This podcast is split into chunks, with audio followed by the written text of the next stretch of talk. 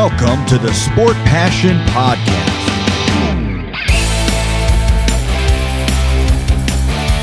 And here is your host, Lars Mahrendorf.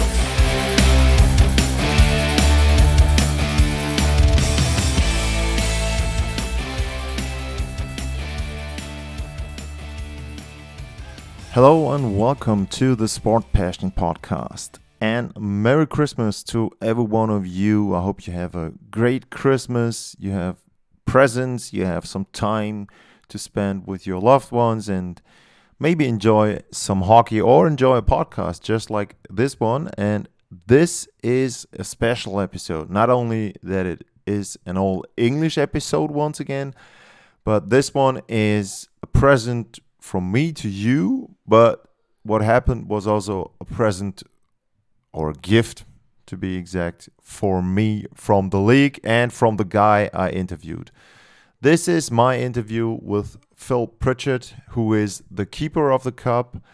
And I was in Stockholm during the Global Series, and there was the Stanley Cup around there. It was scheduled to be at the Kungsträdgården, I think is the name, where they had the Global Fan Fest. And so before going to the Global Series, I asked the NHL, maybe I can get some minutes with Phil. Maybe I can interview him around the Fan Fest when he's there, when he's presenting the cup there. And then the NHL made a decision to have a coffee session for the European media, which was, or international media to be exact, which was a great thing because not only did we get to meet Phil, which is a pleasure. But also, we got to see the Stanley Cup, and I just want to describe the scene to you guys. I don't know if I'll talk about it in the interview as well, but there's a small room in a hotel, and Phil arrives. Everyone recognizes Phil, and he has the box with the Stanley Cup in it. So he arrives, and there's just adults there, media, international media. And when Phil arrives, it goes quiet. Everyone is just nervous and excited, and just there's a hush, and I'm like, wow, let, let's see what's in the box. We all know what's in the box. We all know the Stanley Cup is in there, but it's just like the fascination, the the sheer presence of this trophy is just amazing to me. And so Phil arrives, he's got the box, everyone gets quiet, he opens it, takes out the Stanley Cup, and there was a table right in the middle of that room. And there's a picture you'll see when you look at the show notes at the show. And Phil just puts the Stanley Cup in there, and the, the first reaction is there's there's no noise. No one is really saying something. It's just like, oh no, no, that's the cup, you know. And then everyone starts talking a little bit and going nearer to the Stanley Cup, and was just amazing scenery. But not only is the cup amazing, the guy that is the keeper of the cup, Phil, is such a kind person, such a nice person, such a positive person. It was just, it was pure fun for me to talk to him. And I was lucky. I was, the, first person who had the idea to do the interview. So I was scheduled to talk to him. And then, the, obviously, there was some other media around me. So they recognized, man, we can talk to Phil. We can get maybe some stories and maybe some some stuff from him. There's some insights. And so after I was finished with him, someone else approached him and asked him, and he was so kind. He was I don't know how long it was, about an hour, an hour and a half, and Phil went into the room right next to where the Stanley Cup was presented. He went in there, he did an interview, he came back. The next media person asked him, or the next group of media person asked him from a certain country, and they went into the room again, did an interview, and he spent, I would say, one to one and a half hours just doing interviews. The cup was right next to it. We had some coffee, we had some cookies, fruits there. That was just such an amazing experience for me to see the cup to meet Phil. He is just an amazing person and I will talk about that in the interview. You can for me you can feel the the positivity that is around the cup. Everyone is enjoying their time around the cup, the time with the cup and I think you can feel something of that from Phil as well. And so I don't know if you listen to this. Um, thanks to him, thanks to the league, thanks to everyone who was involved in arranging this. And if you guys have just a small portion of the fun and the enjoyment I had around Phil and around the cup and doing this interview, I think it's worth listening. So enjoy Phil Pritchard, the keeper of the cup from Stockholm. Merry Christmas to every one of you. And if we don't hear each other again, Happy New Year, a great start in 2024.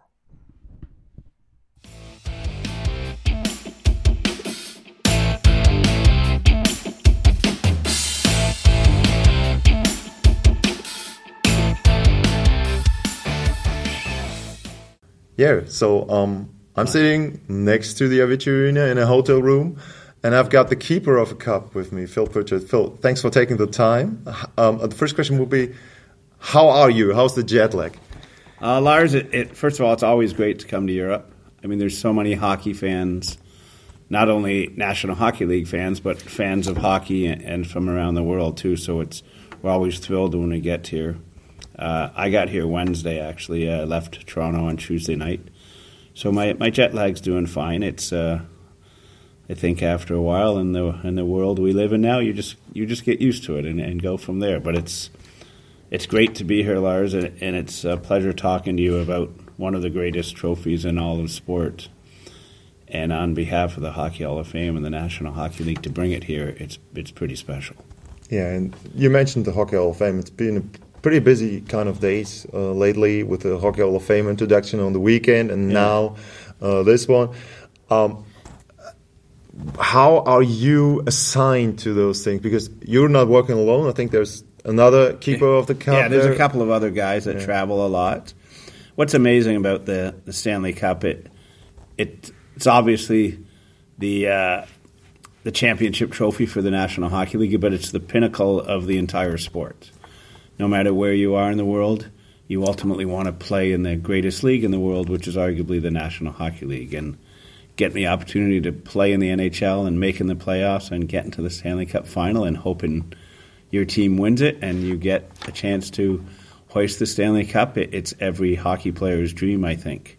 So uh, to be able to be part of that, it, first of all, it, it's very special in that. But you see everybody when we took the cup out of the case there, their their smile on their face, their awe, their questions, their I guess their nervousness almost. Do you, do you touch it? You, yeah, it's all, all of that.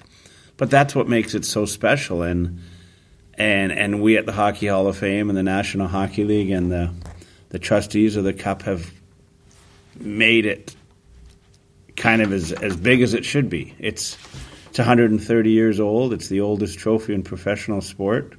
It's the greatest trophy in professional sport, but it it deserves, deserves that respect that hockey fans give it.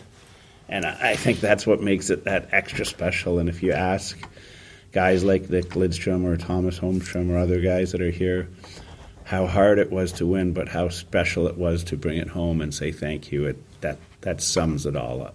I mean, you, you talk about the other guy smiling. You're smiling as well, and you, you seem to be shining from from the trophy. Some something I don't know if it rubs on you, but it seems to be. I mean, you must be someone who's you're seeing so many happy faces and so many happy people around. It's just it feels like like you got something of that into well, yeah, well. I, I, guess Lars. I mean, you wake up in the morning, you love what you do. Yeah. I wake up in the morning, I love what yeah. I do. I, I think it's it's a great thing when you lo- get up in the morning and you love your job and love the people you work with and the events that you do. Uh, I work with a 90 centimeter Stanley Cup all the time, and it's it's great. It it causes a lot of excitement and a lot of emotions in that, and it, it, it brings out I think the best in people, and it it uh, you see the the determination on the faces of the players that play for it not just the winners, but the, the people that lose as well. Yeah. I mean, they, they get so close and it's become so emotional and they're so attached to it. But to be able to present it in a, a form like this here in Stockholm for the Global Series, it's it's really special because not everybody here gets a chance to see it all the time. Although if you look at an NHL roster, usually every year when the Stanley Cup is won, there's there's a lot of Swedish people that have won the cup over the years. So there's we're usually coming to Sweden at least once a year for Stanley Cup celebrations and that. And to be in Stockholm now in November for four or five days with the fans, it's it's it's extra special. And for, for me as well, I actually asked Gary uh, last year in Tampere. They had the Stanley Cup champion Avalanche with Yeah. with them, and then I asked him why why didn't you bring the cup? So I'm thankful that this time it's not the Stanley Cup champion, but four teams and the cup. So that's just great. But you talk about the dreams by the players to win the cup. How did you get the dream job to? Be the keeper of the cup. How did you become uh, the keeper of the cup? Well, I, I think first we go back to Tampere last year. I mean, the Stanley Cup's got a busy schedule, and if we can get it to events, we do our best Yeah. to. It doesn't work all the Yeah. time, but we are thrilled to bring it here this year. But I, I think for me, being the keeper of the cup, I would have much rather have played hockey and win the Stanley Cup. I probably like everyone else, like Yeah. we talked about earlier. That didn't work out, but to to get out and hang out with the Stanley Cup daily, I maybe it's second best. I, I'm not sure how people would look at it all the time. Again, I love I love what I do. I love being part of that, and I've been doing it since 1988. Uh, if you ask Diane, my wife, she would say I was in the wrong spot at the wrong time. Should have played hockey, but it, it seemed to have worked out and been in the right spot at the right time. And but not only am I the keeper of the cup, but I'm the curator at the Hockey Yeah. Hall of Fame to look after all the displays and the artifacts and the trophies, which include the Stanley Cup. So it it kind of all rolls into that job description. But but bringing it out to the people that I mean that's one that always causes excitement and emotions. And what's the balance between being in Toronto and being between being on the road for you? How how many days do you travel in a normal year? What's amazing now, you look at the game of hockey, not only in in North America but around the world. It's they're training, they're playing. It's like twelve months a year now. So hockey is all the time. So there's a lot going on all the time. In the summer, uh, the winning team gets the Stanley Cup for hundred days. So we're we're traveling all over the place then. And I mean, you count the amount of days I'm on the road. It, it's close to close to probably half the year. Yeah. But hockey's played all the time now. I mean, as you see, we're in North America, we're in Sweden, we were in Australia a month and a half Yeah. ago for the uh, exhibition series, part of the global games, and it's it's a global sport, so things are going on all the time, and it's uh, fortunate, Lars. Like we said, we love our jobs, so we're we're willing to do that. And just from from the daily business, um, there were some scenes when you see something happening with the cup. I mean, obviously the Avalanche they. It took them I don't know how many minutes to put a dent into it. Okay, you can't do anything there because it's on the ice. The players have it. But there was one video I saw. I think it was I don't know if it was Burakovsky who was. They were partying. He had the cup. He was. He might have had some beverages. And then he fell down, and he fell down. I don't know. There was a stair. He disappeared in the video. You come in from the right, you grab the cup, and you don't see the player anything or anything else. yeah. Um, is it for you just? I mean, you know that there are people around who take care of the player, but your responsibility is it like you're uh, the bodyguard of the cup? Is it wh- what is the responsibility Well, there? I mean, I use that example in, as well, and there was a lot of people around, so thankfully, someone looked after the player Yeah. and we looked after the trophy. Let's be real; the the person is much more valuable than the, the than the player. If it was an individual event that there was just me and the player in the cup, we'd make sure the players looked Yeah. after first, or the person, or whoever it might be. Uh, but yeah, I, I guess a bodyguard of the cup would be a, a fair statement in that. We want to make sure that it's looked after all the time. We want to make sure it's treated with respect. And it's it's 130 years old. I think Lars, when Yeah. you and I are 130, if we look that good, we'll be doing okay. Yeah, yeah. I so mean, you're taking care of it. we, we try. So, Uh, but it, it it gathers so much respect from the players and the fans and everybody that we want to keep it looking as, as good as it can. So in in things like that, when something does happen, and it's the rare occasion it does, and we, we try and make sure everything is safe around it and everything is secure.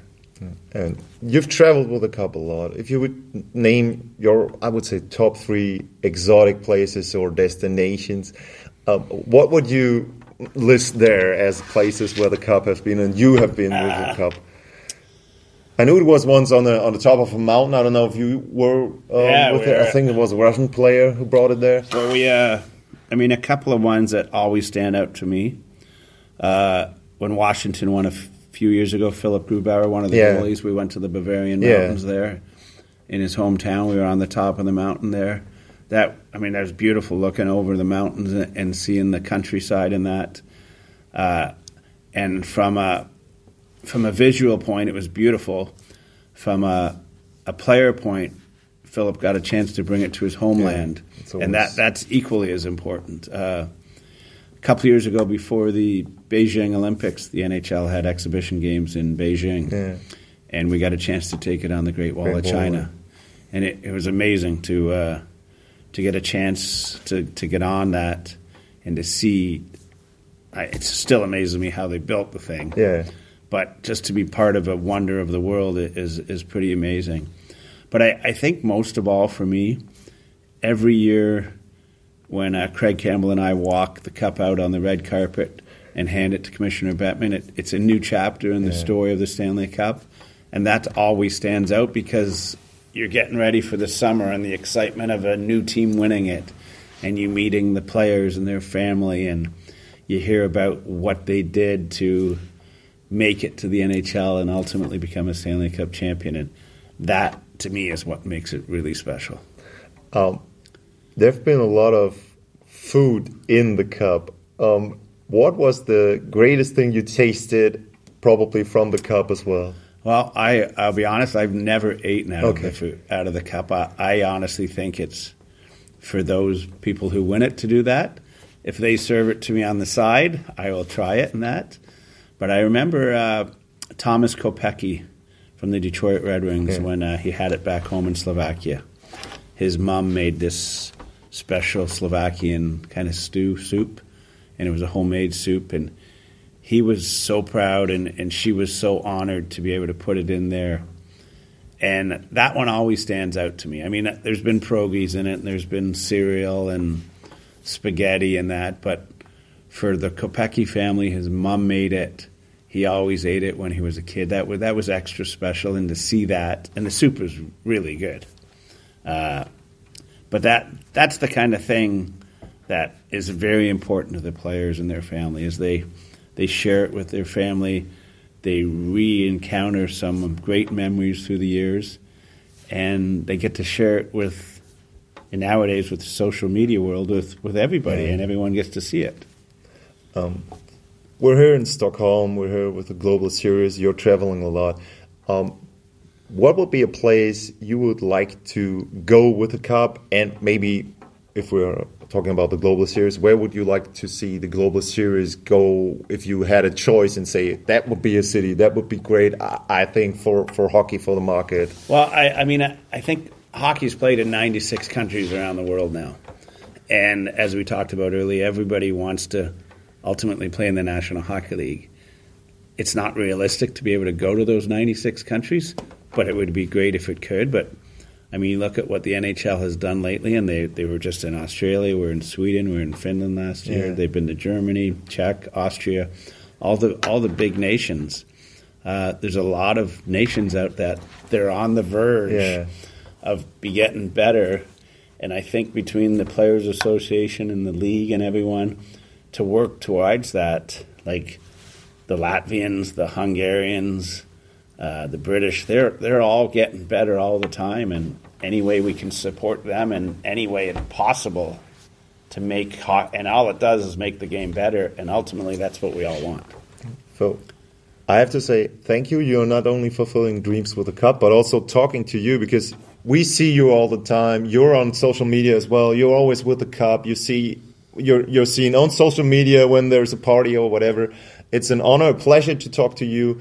Thanks for sharing some of the stories. And I, I, the, the one question I would have: When is your book going to be published? I mean, if there's one guy on this planet who could write a great hockey book with great stories, it would be you. Well, I, you know what? I, I'm I'm very lucky to be in the position I'm in. I think the stories are the players' stories. I, I certainly will repeat them if they repeat them, but it's for their their story to tell. I'm I'm I'm like the fly on the wall, maybe if you call it that. Uh, and the experiences I get are, are, it's great to be part of the, such a great game, and great to meet people like you and, and everybody that's part of it.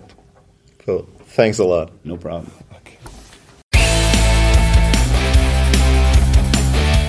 Talk to you soon.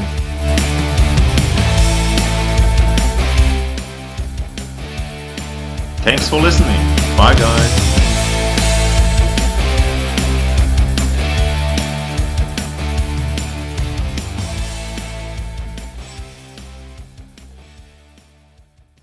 Schatz, ich bin neu verliebt. Was? Da drüben. Das ist er. Aber das ist ein Auto. Ja, eben. Mit ihm habe ich alles richtig gemacht. Wunschauto einfach kaufen, verkaufen oder leasen. Bei Autoscout24. Alles richtig gemacht. Wie baut man eine harmonische Beziehung zu seinem Hund auf? Puh, gar nicht so leicht. Und deshalb frage ich nach, wie es anderen Hundeeltern gelingt, beziehungsweise wie die daran arbeiten. Bei Iswas Dog reden wir dann drüber. Alle 14 Tage neu mit mir, Malte Asmus und unserer Expertin für eine harmonische Mensch-Hund-Beziehung, Melanie Lippisch. Iswas Dog? Mit Malte Asmus. Überall, wo es Podcasts gibt.